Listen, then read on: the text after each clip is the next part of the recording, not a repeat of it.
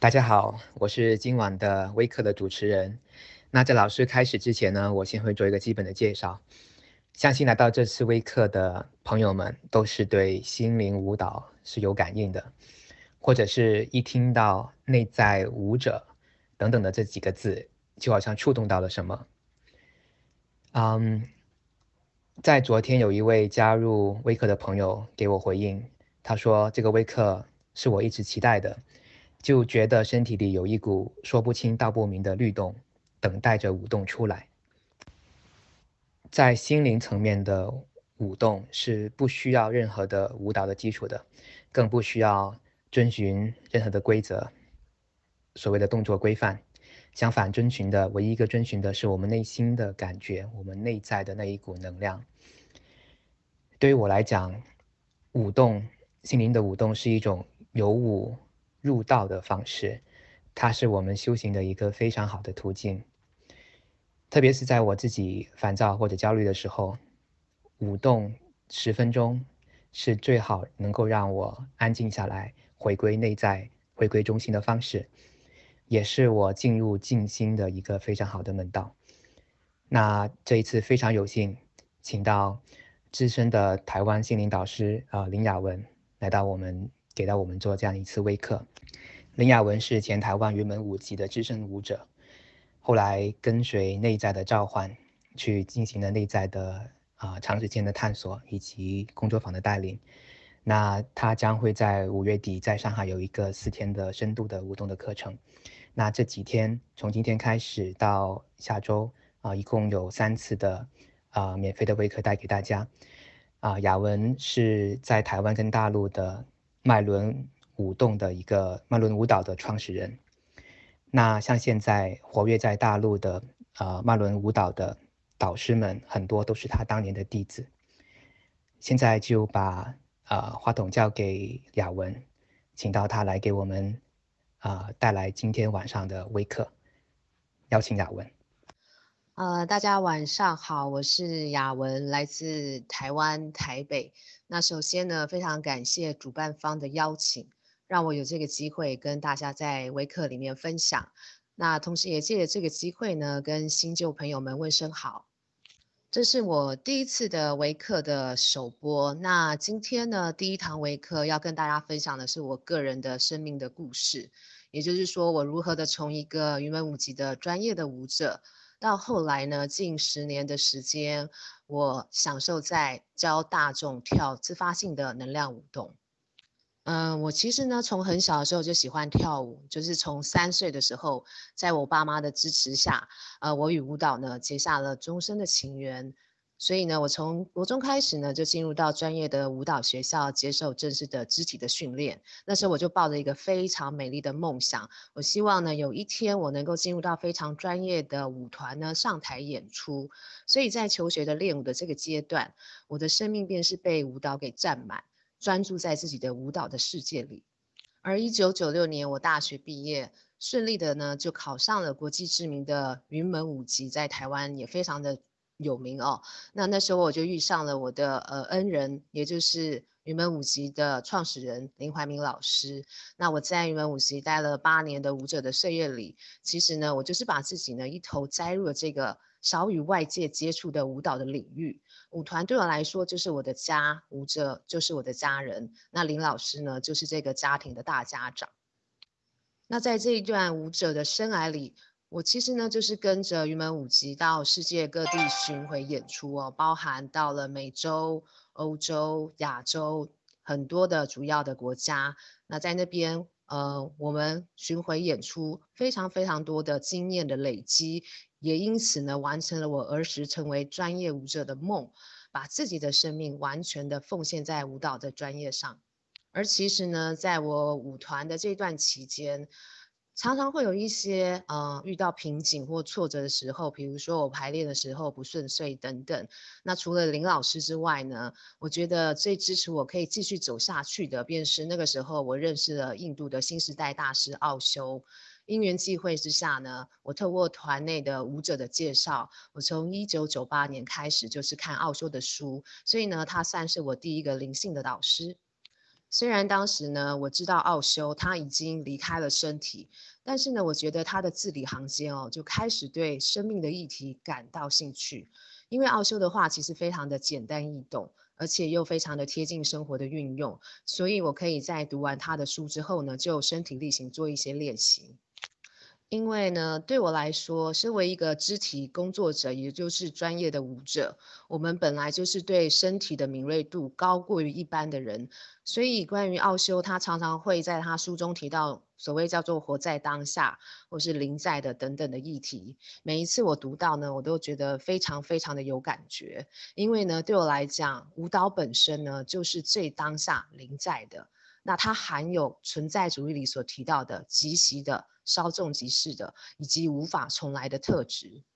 所以呢，在舞者舞动的这个过程中，一切都是发生在这个当下，这就是舞蹈的一个非常重要的一个特性。而舞者的临在，则是在那一刻让这段舞蹈的呈现成为一个唯一。那同样一段舞蹈，其实它不会再发生第二次，因为每一次都是在那个当下，每一次都是现在，没有过去跟未来。所以在那段时间，我其实读了蛮多的奥修的书，以至于到后来呢，我开始对奥修的一些实际上的团体身心的课程感兴趣。那我非常的渴望能够实际去经验奥修为现代人设计的所谓叫做动态式的静心。所以呢，某一天那时候我还在云门舞集哦，排练完一整天之后，其实我身体很疲累。那但是我觉得我需要去体验一下什么叫做奥修的动态静心。那天排练完，我就来到一个台湾的奥修的静心中心。一到现场呢，因为是我第一次的经验，完全不晓得要干嘛。那带领者就跟我们说，今天晚上我们要做的是舞蹈静心。那当我听到“舞蹈”这两个字的时候，我其实差一点软腿，因为其实那一天我很累，然后排了一整天的舞，两只腿呢其实已经酸到不行了，不大能动。但是那时候我就想说，好吧，我既然决定来了，也来了，那我就放下头脑的担忧吧。所以其实刚开始的时候，因为我身体非常的累。那开始舞动的过程当中，我没有让自己完全的投入，因为我想说应该要保护一下自己。那时候膝盖也有点痛，也担心自己身体的状况是不是承受得了。但是呢，就在呃某一瞬间呢，我就听到那个带领者跟我说：“让你的身体自由的舞动，让那个舞者逐渐的消失，完全的成为那个舞蹈本身。”而在那一刻，不知怎么的，我的身体哦，就是像是被催眠一样的。然后呢，身体不由自主的就疯狂的舞动起来，我身体一下子往上窜，一下子往地上拍打，然后在身在地上这样滚动，完全的不受到控制。所以在那一刻呢，我感觉自己被分裂成两半，一个呢是疯狂舞动的我，而另一个呢则是看着这个疯狂舞动的身体而感到惊慌失措的我。那这个失控的状态让我。感到非常非常的害怕，因为对我来讲，我从三岁开始跳舞，身为一个专业舞者，其实我自认为自己对身体动作的掌握性非常的好。可是，在那一刻呢，那个状况却是我从来没有经历过的，因为我的身体竟然会有他自己想要动的方式，而不是透过我的头脑去指挥它。于是呢，在这样子惊慌失措的这样的状态下，我就大哭了起来，然后我也惊声的尖叫。那我的身体啊，反而更夸张的在地上滚动，我的手就不听使唤的胡乱的飞舞着。后来呢，那个带领者他就来到我身边，他就温柔的跟我说：“你的身体呢，如果想要动，你就让它动；你的手呢，想要像蝴蝶一样的飞舞，就让它自由。”那由于我非常的信任这个带领者的陪伴跟支持，所以我就把自己交给那个身体。虽然我内在还是很惊恐，但是我就是带着觉知去看看这一切。那我开始去学着去信任，并且呢，让这个经验来带给我更高一层的学习。所以整个过程结束之后，直到音乐静止下来，到了大休息的阶段，我躺在地板上，我竟然感受到了前所未有的那种宁静的品质。甚至呢，那一天晚上回去，我觉得非常非常的好睡。而隔天起来呢，我其实非常意外的发现，我的身体并没有因为昨晚的剧烈的舞动而疼痛，相反的呢，我感觉到自己的身体好轻盈、好自在。而在这一次的经验之后，我就开始对我的身体有更深一层的认识。我发现哦，它呢，也就是我的身体，有它自己的呼吸跟生命。它希望自由的舞动，而不需要受到头脑的控制。我开始懂得给我身体呢越来越多的自由，也逐渐习惯自己的身体会随时在练习气功啊，或是舞蹈的过程中，忽然自发的舞动的起来。所以后来呢，呃，我就经常的去上奥修动态的静心，那在舞团也持续的排练。接着工作了将近八年之后呢，林怀民老师其实鼓励我应该往外面的世界看一看，于是他就提供我一笔奖学金，让我到英国伦敦去攻读编舞硕士。那当时其实我去攻读编舞硕士的时候，已经过了三十岁，却是第一次哦离开舞团，完全的独立自主。那一开始的时候，因为语言跟文化的不同，其实我吃了不少苦。可是呢，我却非常感恩有这个机会，因为在没有亲友跟工作的包袱下，其实让我初尝了自由的滋味。那那一段期间呢，我也趁着啊、寒暑假，我就自己呢独自跑到了梦想已久的印度普纳的奥修的静心村。那那时候我在静心村里面，每一天哦，我参加村里面的所有的静心，包含舞蹈。由于那里的能量频率就像是那种你让你自己处在一种真空的状态里，那让我的舞蹈呢，在内脏那样的一种状态里，感受到那种非常全然的狂喜的境界，而这前所未有的经验，也像震撼弹一样的非常非常的强烈。其实呢，一直到我回到伦敦，长达一个星期的时间，我都没有办法调试我自己回到正常的生活中。而那一刻呢，我的灵魂其实。就是在告诉我，已经无法回到以前单纯的当一个舞者。我觉得呢，是时候我必须要向人生的下一个阶段迈进了。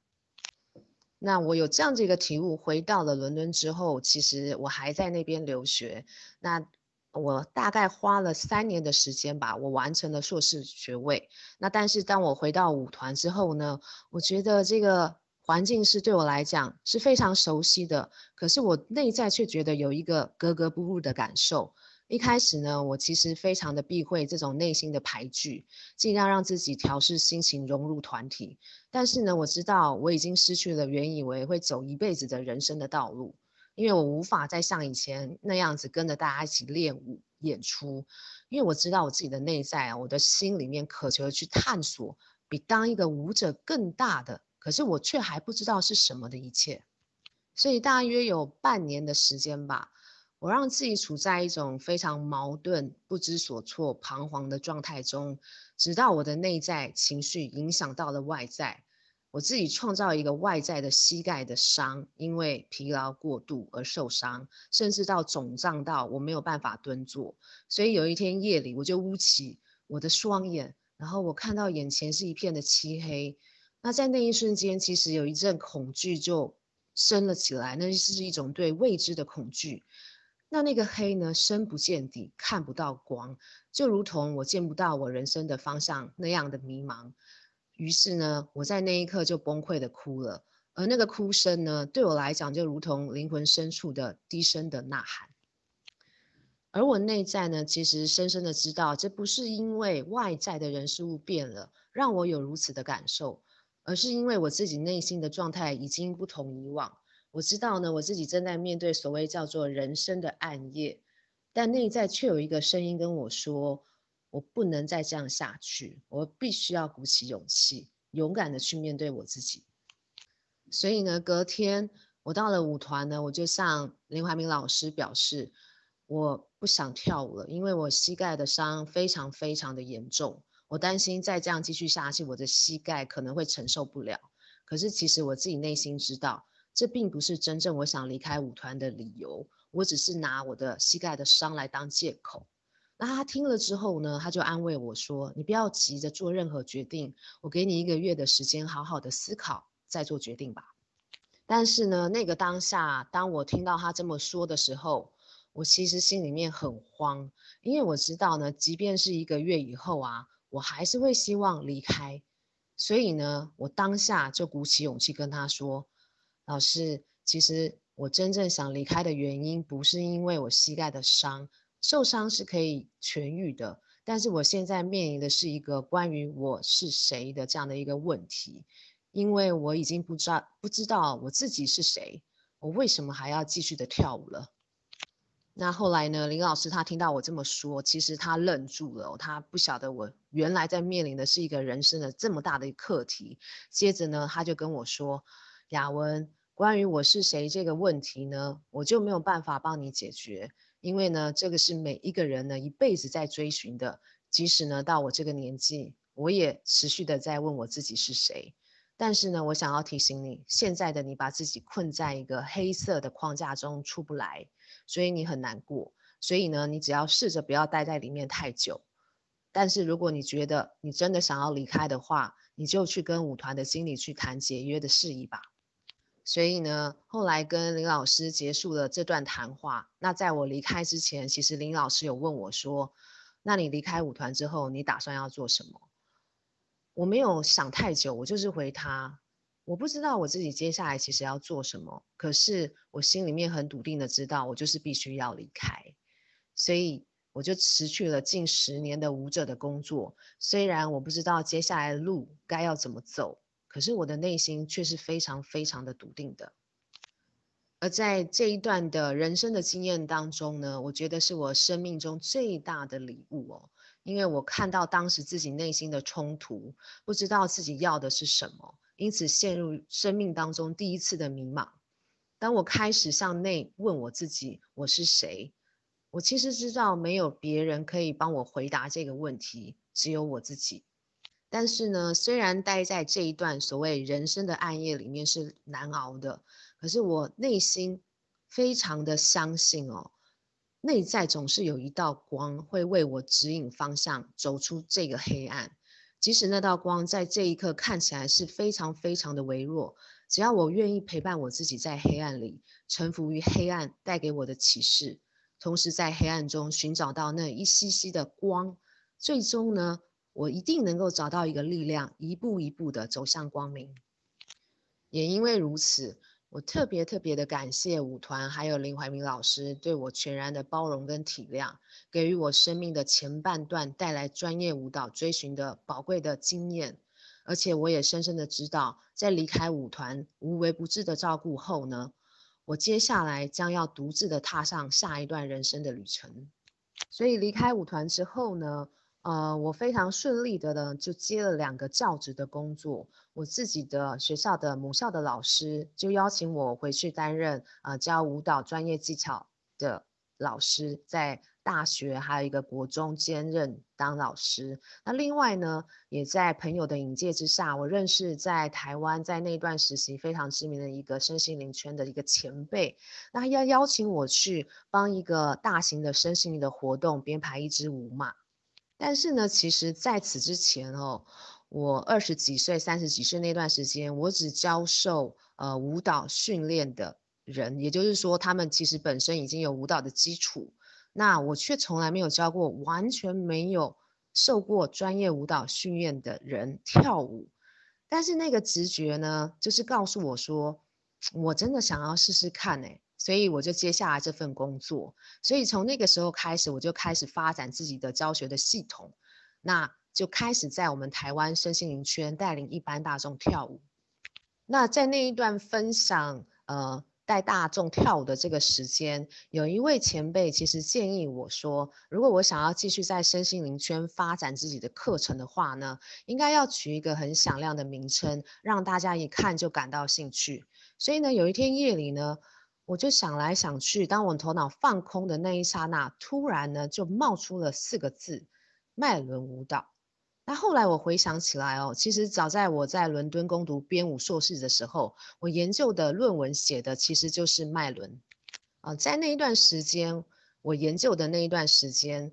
呃，我是研究关于如何从身体的舞动去经验每一个脉轮的能量。那论文完成之后，其实我没有再继续的深究下去，因为呢，我万万没有想到有一天我会离开舞团，因为当时我是拿着奖学金去念书的，想必是要回来继续着跟着云门舞集当一个专业的舞者。但是我没有想到，说我竟然离开了舞团，开始发展自己的课程。而现在呢，我再回想起来，冥冥之中呢，存在呢，早就已经为我接下来要走的路打好了基础。那我在这边就花一小小的时间来跟大家说一下脉轮舞蹈哦。其实脉轮舞蹈这个最原始的原创并不是我，那其实早在欧美就非常非常的盛行。那就我的观察，每个带领者都有自己的方式去诠释脉轮舞蹈，而我并没有跟任何教脉轮舞蹈老师学习过，只是我有在网络上视频，还有一些书上看过一些。呃，文章的报道或是视频的教学等等。那我之所以用这个脉轮舞蹈来发展课程，是因为当时在亚洲地区呢，并没有任何人在教授脉轮舞蹈，而不论是针对脉轮的研究或是舞蹈的专业，我都觉得呢，我有相当的深入的了解，所以我认为以脉轮系统来发展这个课程会是最完整的。因为呢，脉轮系统本身它就是涵盖了身心灵的三个面向，它就是等同于我们人的一生当中所会去追求的生命的三个层面。于是呢，我就差不多从二零零七年那一年我离开云门，那我也开始同时发展脉轮舞蹈。从一期八周，每一周两小时的课程开始，慢慢的呢发展到今天完整的十天的课程。那在二零一零年的时候，呃，我有机会呢第一次受邀到深圳带领工作坊，成为两岸三地脉轮舞蹈的创始人。这几年呢，也到其他的省城，逐渐的让脉轮舞蹈在呃内地呢大陆地区传播开来。那目前呢，大部分呃大陆地区还有台湾、还有香港、新加坡、马来西亚那边有一些有上过我课的人哦，他们也开始教授脉轮舞蹈，都曾经跟我学习过。所以回到我刚刚说我离开呃舞团的那几年，我白天呢就是在学校教舞者们跳舞。那晚上呢，我就在坊间带脉轮舞蹈，还有后来后续发展的心灵舞蹈的课程。那另外呢，就是在工作之余，因为我很喜欢的，很喜欢阅读，所以我读了很多灵性成长类的书籍。那也非常热衷的，在国内外去参加无数的身心灵团体，去追随一些心灵的导师的教诲。那我回想起那段日子哦，虽然呃我每天工作其实时数差不多超过十二个小时，可是我心里面却非常非常的快乐。所以差不多就是呃四年的时间吧，我游走在教专业的舞蹈还有大众的舞蹈的领域，慢慢的呢，我感受到我的新的方向哦，我觉得我比较倾向于去分享脉轮舞蹈跟心灵舞蹈给一般大众。所以，因此我后来就辞去了在学校教职的工作，全心投入我心所属的志业。那这段原本我不知道要怎么走到哪的人生的道路呢？到这一刻呢，我终于就明朗化，也比较清楚的知道，我深信呢，只要我顺随存在的引导哦，允许我心中的热情点燃前方的道路，我便能够认出自己此生的使命来。所以，呃，我自己的生命故事讲到这边呢，我慢慢的意识到说，生命其实就是一段段旅程的总和。在我三十岁以前呢，我的世界只有舞蹈；三十岁以后，我把舞蹈带给全世界。现在我再回头看这两段截然不同的人生，我心中除了感恩，还是满满的爱。如果没有前半段的人生经验的积累，就无法让我走向下一段人生的旅程。那其实像我刚刚说到的那一段人生的暗夜，从云门舞集离开之后去走自己的道路，至今差不多有十个年头吧。那这十年呢，我也曾多次的陷入到生命的转折，但是呢，在每一次每一次的迷茫的时候呢，我选择去信任我内在的指引，带着我去寻求灵性的启发。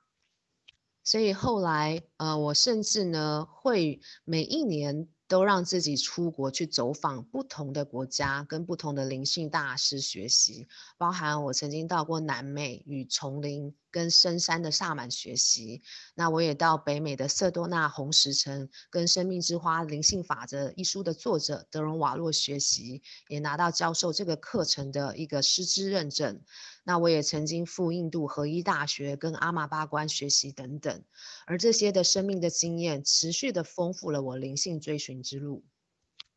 我在每一段的历练中，也就慢慢的去体悟到，人生的旅程从来没有停止过。重要的是说，我们是不是愿意信任内心的指引，即使在看似呃陷落、失去方向的时候，我们仍然可以鼓起勇气。去走出自己人生的道路。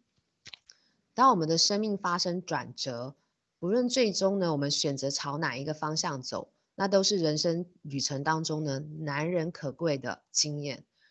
但是我们只要去记得呢，生命的追寻从来就不是在外，而是一趟向内的旅程。唯有向内，才能更加的走向自己。那现在呢，我才刚过不惑之年。那有一句话是说，人生七十才开始，所以我觉得我的生命的故事是未完待续。那我自己知道呢，有好多的精彩的生命的经验还在等着我去探险。那这一刻，我就信任我的心来带领我，持续在人生的旅途上前行。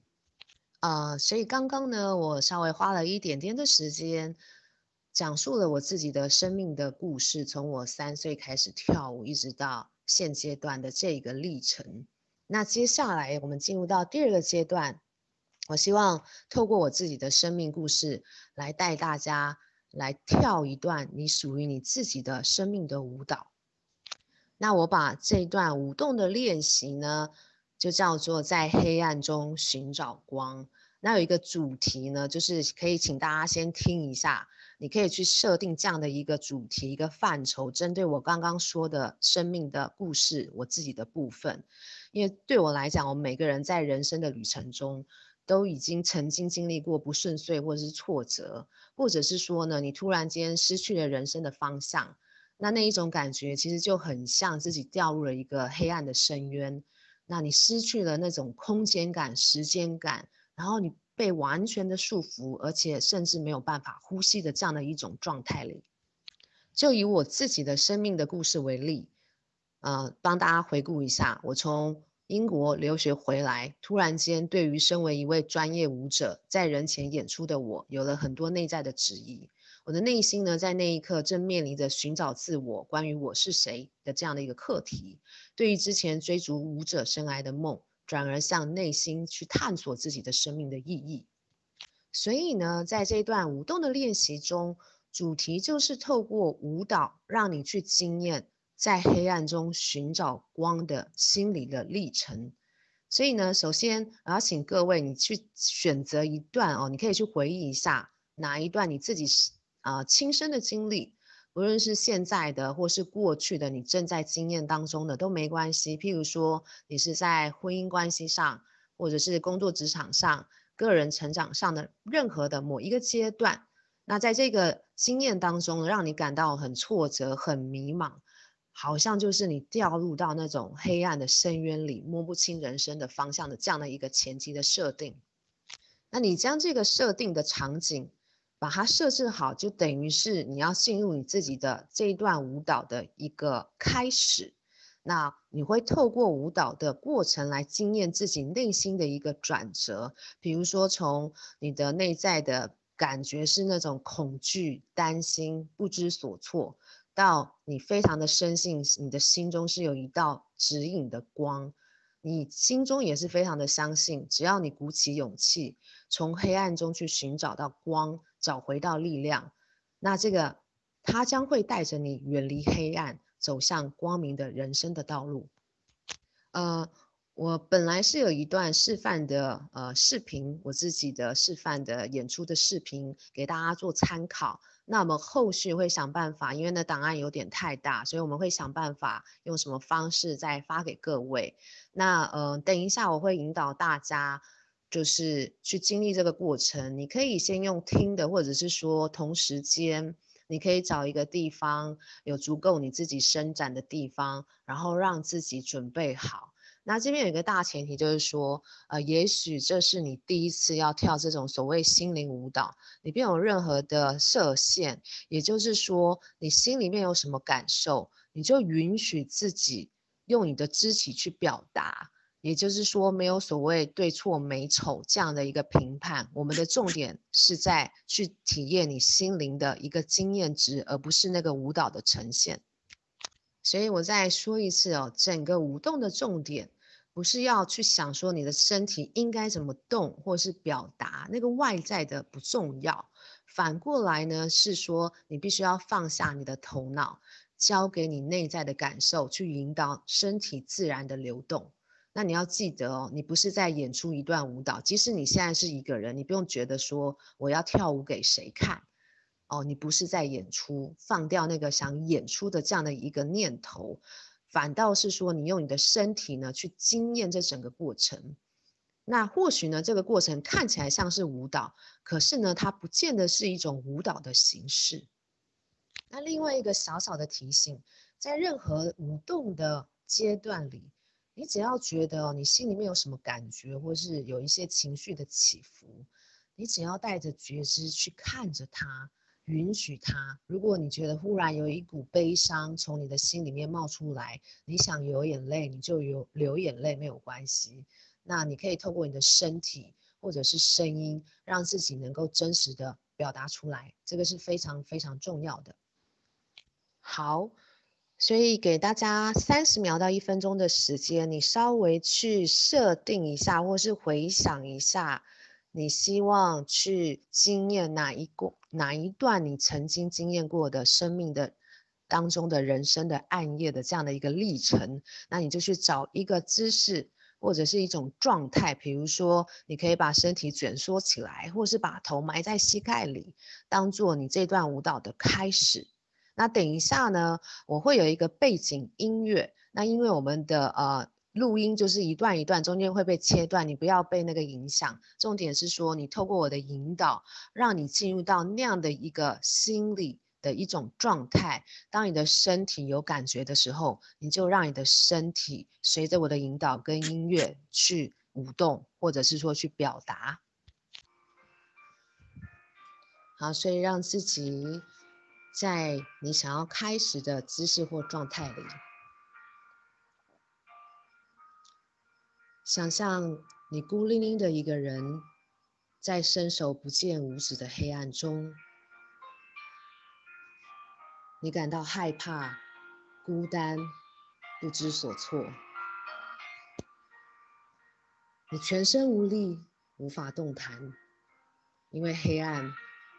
把你压得喘不过气来。然而隐约中，你听到有一个声音。来自于你的内在，他正在轻声的对你说：“我的心中一直有一道光，我希望把这光点亮，并跟随它走出黑暗。”于是你深吸了一口气，试着让自己的心稍微稳定下来。去寻找内在那一道光的来源。你深信，只要你愿意，那道光永远的与你同在。突然间，你感受到一股力量从你的心中升起，让你自己撑起了身体，用你的双手解脱捆绑你灵魂的枷锁吧。因为光明就在不远处，带着你的勇气，踏出勇敢的第一步吧。此刻，你不再迷茫，感受力量越来越强大，而你的内在开始发出了光芒，照亮了前方的道路。请你笃定的一步。接着一步，迈出你的步伐，迎向光。瞬间，你感受到头顶上方充满了光，原来你已经走出了黑暗，而你曾向往与追寻的人生的愿景，再度的被唤起。允许自己敞开双臂，去迎接这美好的一刻吧。让自己沉浸在光中，用舞蹈去表达你对生命的热情与喜悦。最后，在你回来前，带着感恩的心，感谢你的临在，带着你去经历这美丽的过程。当你准备好的时候呢，可以让自己慢慢的回到这个当下，结束这段舞蹈。好，所以如果你的舞蹈还在那个历程当中，不急，慢慢的来，允许自己去走完它。那，呃，等到你们真的有空的时候，播放整首完整的音乐，你再让自己进入到这样的一个情境里。它会比较完整一些。那也有一个建议，就是说，当你舞动完这一段比较缓板的从黑暗走向光的这段舞蹈，你可以自己再去选一首比较动感的、快速一点的、光明的、有节奏感的曲子，接在这首曲子的后面，允许自己用你的舞蹈去展现你的生命力。所以，对第一次经验这样心灵舞蹈的朋友，如果你在刚刚的过程当中没有太大的感觉，你也不大知道说你的身体该怎么动，没有关系，因为在接下来的两堂维课里，我会特别针对心灵舞蹈这个范畴去讲更多的细节，如何的去打开，如何去感觉你的身体。那在心灵舞蹈里面，你可以用什么样的方式去跟自己连接等等。那在下两堂的微课，我同样的会再带大家做另外两段的舞动练习。所以呢，今天关于我诉说自己生命的故事，还有舞动练习的部分，就暂时到这边一个段落。接下来我把时间交给主办方，交给课程的助教。好，所以针对第一个这个提问，呃，如果你呃。曾经已经经历过像我刚刚叙述的自己那种自发性的舞动，从来没有过的那种无法被头脑控制的身体自发性的舞动的人呢，或许你会对于这样的一个经验呢，非常非常的。深刻哦，印象非常非常的深刻。但是我在这边要提醒各位，每一次的舞动，每一次的经验都是独一无二的。就像我刚刚提到的，舞蹈的特质就是即时的、当下的、稍纵即逝的。所以呢，如果你的头脑执着于要回到原来的那样的曾经经验过的那样的经历，是不可能的。因为如果你只是执着的要回到原来的那种状态，代表着你已经跟当下这个临在的状态失去了连接，反而是说，也许呢，在这个当下，你的身体、你的心理、你的灵性想要带给你的其他的经验，你反而会去忽略它。所以我会建议你去啊、珍惜每一次的经验。因为呢，即便是那种非常小小的，可能小小的感动，或是小小的，比如说像你的皮肤表层的那样子的一种些微的感受，当你愿意把心静下来的时候，你去细细的品味，那都是非常美的一种过程。另外一个就是交给你的身体，当你会提这样的问题，表示说我们回到了头脑的层面来，因为我们头脑。需要有一个确认，说我要这么做，我要那么做。只要你的头脑还在这种状态里面，那种自发性的舞动就不会产生。那关于自发性的舞动这部分，呃，我也写过一些文章。那之后我会再呃发给小助手这边，有机会再发给大家。那后面两堂的微课也也会有机会跟大家提到。对我来说呢，尤其是在团体的。舞蹈哦，或者是说舞动的课程里面，它等同于是一个社会人跟人之间互动的缩小版本。那因为舞蹈它的一个特质就是，你的身体会即时的去反应你那个当下整个人的身心的状态，尤其是当有人跟你一起共舞的时候，那那个东西是非常真实的呈现你自己的一个积极的行为模式的一个反应。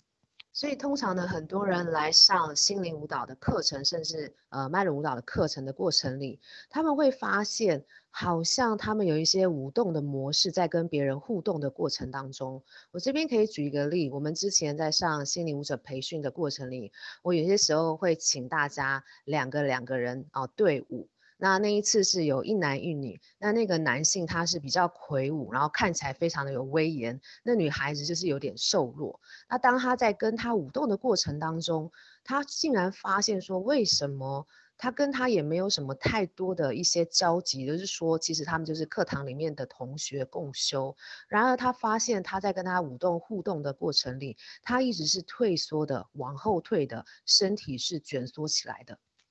后来呢，他就去回想，对应到他自己生活的层面，他才发现到说，他在生活的层面上，只要是遇到那种男性的人哦，不论是他的长者或是他的同侪，只要是遇到那种个头块块的、声音比较大声的，然后看起来很凶的、很权威的人，他不由自主的就把自己的力量给抛出去，也就是。他的力量瞬间的就没有了，所以这个例子在告诉我们什么呢？也就是说，我们常常可以借由纯粹的舞动去觉知、观察到我们自己平常生活层面的一些行为举止，或者是说你的思维的模式，以至于呢，我们也可以透过在舞蹈的练习里面去帮助到你去突破你自己。去打破那些框架，去做一些调整或改变。只要你心里面有这样的一个决心的话，所以我们在心灵舞者的培训里面呢，其实基本上就是打破我们自己，因为我们在舞动里总是会有一些惯性，不论你跳舞跳多久，或是甚至你没有跳太多舞舞的经验的人，都是一样的。或甚至说我们在生活的层面上有一些惯性，那我们在舞动的过程里就会特别的去观察每一个人他舞动的特质跟特性，总会有一些惯性的出现。当那个惯性的出现，并不是不好，而是我们就安于现状，而不愿意去做一些不同的调整或是突破。所以通常在这种过程当中，比如说我举个例，曾经有一位他呃是一个标准舞舞者。那他来上我们心理舞者的培训，那他是呃肢体非常的美丽，受过专业的训练，所以他每一次呢上台去独舞的时候，他总是让自己的姿态非常的美丽，他的舞蹈姿势是非常非常的漂亮的。那我观察到他有一个特质，就是他只往高处走，他不往低处走。所以到某一次呢，我就跟他说：“你这一段舞蹈，你只能在地上跳。”那一开始他没有办法接受，可是他为了想要突破他自己，他就这么做了。后来他就去经历了一个内心的黑暗的过程。当他把身体卷曲向下的时候，他忽然发现自己内在有很深、很深、很深的恐惧。他感受到前方是一片的漆黑，像是在那种黑夜里面，浓呃浓浓的雾里面。可是呢，他就让自己呢慢慢的往前爬。慢慢的往前爬，一直到他感觉到身体的力量慢慢的回来之后，他就往上站了起来。那经过那一次的舞蹈，后来呢，这个学员他就非常非常的喜欢在地上跳舞，他的身体就不受限于他自己的制约或是他的信念，就是说我跳舞一定是要很美的、很高雅的，只能往天空的发展。这当然对应到他自己回到生活的层面上，也就是说，他自己的信念也会跟着改变。他就不是觉得自己一定比别人高高在上，而是说他的姿态也会变得更加的柔软，更加的放松，更加的可以与其他的人共处。好，呃，针对脉轮舞蹈跟心灵舞者两个课程之间呢，有什么差异性哦？简单来讲，脉轮舞蹈的一个课程的设置，主要就是针对人体的七大七大脉轮的系统，我们每一天会针对一到两个脉轮做一些深入的一些探索，当然是透过肢体律动、呼吸，在一个觉知的过程里，那里面有很多很多的练习，牵涉到说每一个脉轮的生命的议题会是什么。那再在这当中呢，我们针对每一个呃脉轮的生命的议题，做自我的觉察、跟探索、跟调整，还有疗愈的阶段。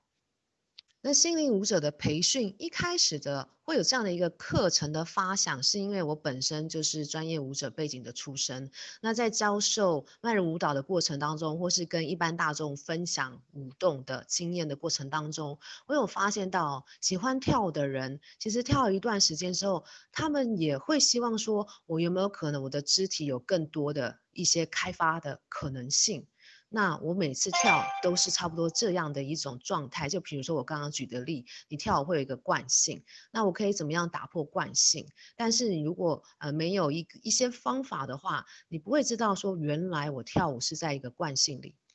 所以呢，心灵舞者的培训，我就把自己在舞蹈专业的领域所学习到的，不论是呃知识性层面的，或是身体经验上的一些素材呢，放到。这个课程里，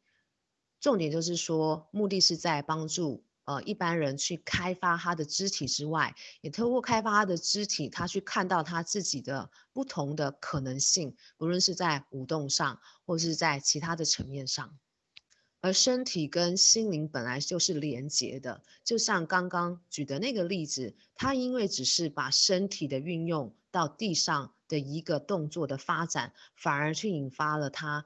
呃，内在的心理的状态的一个连接，所以我非常的相信，透过这样的一个过程的开发，我们是非常的有系统的去呃教给大家不同的，在我自己在呃舞蹈专业学校里面学习到的一些知识，知识性的针对舞蹈专业知识性的一些技巧，放到里面去之后呢，一般人都可以运用，然后去开发他的舞动。以至于去连接到他不同层面、心理层面的开发。所以，我们这一次呃，在五月份上海的这四整天的工作坊，等于是我们浓缩之前的三阶的课程，也就是观身、引气跟随心在里面。那观身的部分呢，我们整个课程的重点就是首先，呃。可以先说明一下，因为以前在云门舞集，我们是长期的，甚至在大学的时期，我们就开始呃学习气功，学习太极导引，那学习全素等等等，就是如何的引导气的流动。那我深深的记得，我们这些师父哦，这些教气功、太极导引的老师们，他们有一个强调，就是说你要让你的内在的能量。或是气流动之前，你一定要让你的身体先放松下来。所以观身的着重的重点就是在于开发肢体层面的一些练习跟觉察。所以呢，当你的身体呢可以被开发也放松之后，才更有机会的。能够帮助到你运用有意识的呼吸，把呼吸引导到体内，以至于启动到内在的气的自然的发动。所以我们在引气所运用的就是呼吸能量的激活。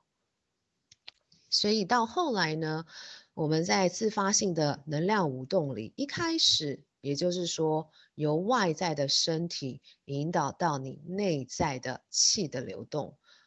到后来会反过来，当你在舞动的过程里，会是从气的发动开始，引发到外在的身体层面的流动。所以整个重点就是不是着重在那外在的，反而是着重在内在的那样的一个开发跟心里面的连接。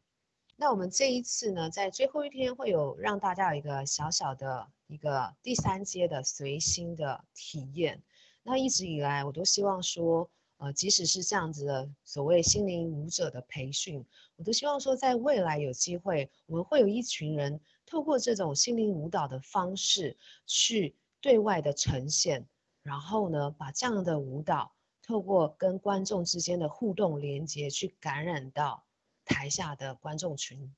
所以我们在随心呢，其实需要，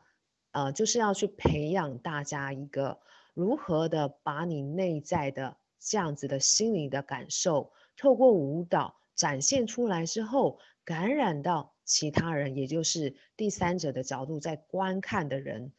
你自己有没有可能稳稳的在那个台上，不管别人如何的看待你，放掉所有的评判。那这个其实非啊、呃，等同于是一个非常非常高阶的一个静心的练习了。那至于我们这三阶的更细节的课程的安排，呃，你们都可以看我们有发的一些课程的讯息，里面我写的非常非常的详细。呃，我这边在做一个最后的一个补充。呃，这也是以前曾经上过心灵舞者培训的朋友的一个回馈。他们上完之后，他们发现说，其实这根本就不是一堂舞蹈课，而这比较更像是一个身心灵的疗愈的课程。因为当你在这四天的过程里，其实你是是走了一趟你自我觉察、心灵探索的成长的历程。所以这个也可以提供给大家参考。呃，所以我会说舞蹈。只是一个媒介，只是一个让你进入的方法，让你进入到完全的做自己，完全的与自己同在，完全的抽离一般时候的你的状态。因此，你有机会去看得更深，关于你是谁，你到底在做什么，你要往哪里去，你要做什么调整，这样的一个意识的状态里，呃。还有一些时间哦，刚刚有一位呃朋友问说，三岁以前潜意识的问题和情绪如何通过舞蹈释放转化？呃，我想先多问一点点，这是一个什么样的实际上的例子吗？你之所以指三岁以前的一个原因是什么？可以先请你先回答这个部分吗？请问那一位朋友还在呃我们线上吗？好，呃，为了争取时间哦，我以我自己为例，其实三岁以前的我，我不会想那么多，我也 还没有到那种状态，我只是对于呃，曾经有一个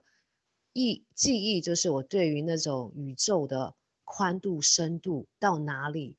我有一天晚上就持续的去想这个问题，想到后来，我发现在我那个当下，我是没有办法去理解的，我就暂时放下了。但是，呃，针对舞动本身带给我的，就是我非常的快乐。我没有任何的烦恼，在三岁以前，我觉得那个是一种很纯真的，也就是我们的灵魂刚刚投胎到肉身体的时候的那种状状态，非常纯净的一种意识的状态。好，针对你的提问，我会比较建议你询问舞蹈治疗相关的一些导师。那我这边可以强调一一点哦，做一个区隔，舞蹈治疗跟心灵舞蹈有什么差别呢？心灵舞蹈我目前所开发的、所接触的是，呃，比较多，至少他已经是国中，也就是十几岁以上，他有自制的能力。那大部分我所接触到的是成人的部分。那有一个差异性就是说，我们来上这个心灵舞蹈课程的人，他是。属于算是亚健康的族群，亚健康的族群就是说，也许呢，你有一些些生活上、工作上、婚姻关系上的一些压力、烦恼，心情上的一些转折，可是你非常有自我觉察的这样的一个能力。那针对舞蹈治疗的部分呢，呃，我会把它列入在一个，它是也许有一些身心疾病的这样的一些范畴，他们会有一些更针对性的一些方法来治疗。这样子有深度的创伤，或者是身心上有受创的一些疾病的案例，但是我相信呢，肯定是会有帮助的。只是说三岁的小孩他能够理解到多少，那我们要怎么样去帮帮到他？这个一啊、呃、个案会有一些差异性，所以嗯、呃，我现在所要回答的不是只是针对三岁小孩的这个部分，也就是说在心灵舞蹈的。这样子的一个范畴或是经验的过程里，最重要的就是自我觉察、觉知带进来，那他马上的就跟其他的舞动有一个很具体的、很大的差异。那这一部分呢，我们在下一次的微课里，我会有更深入的一个解说。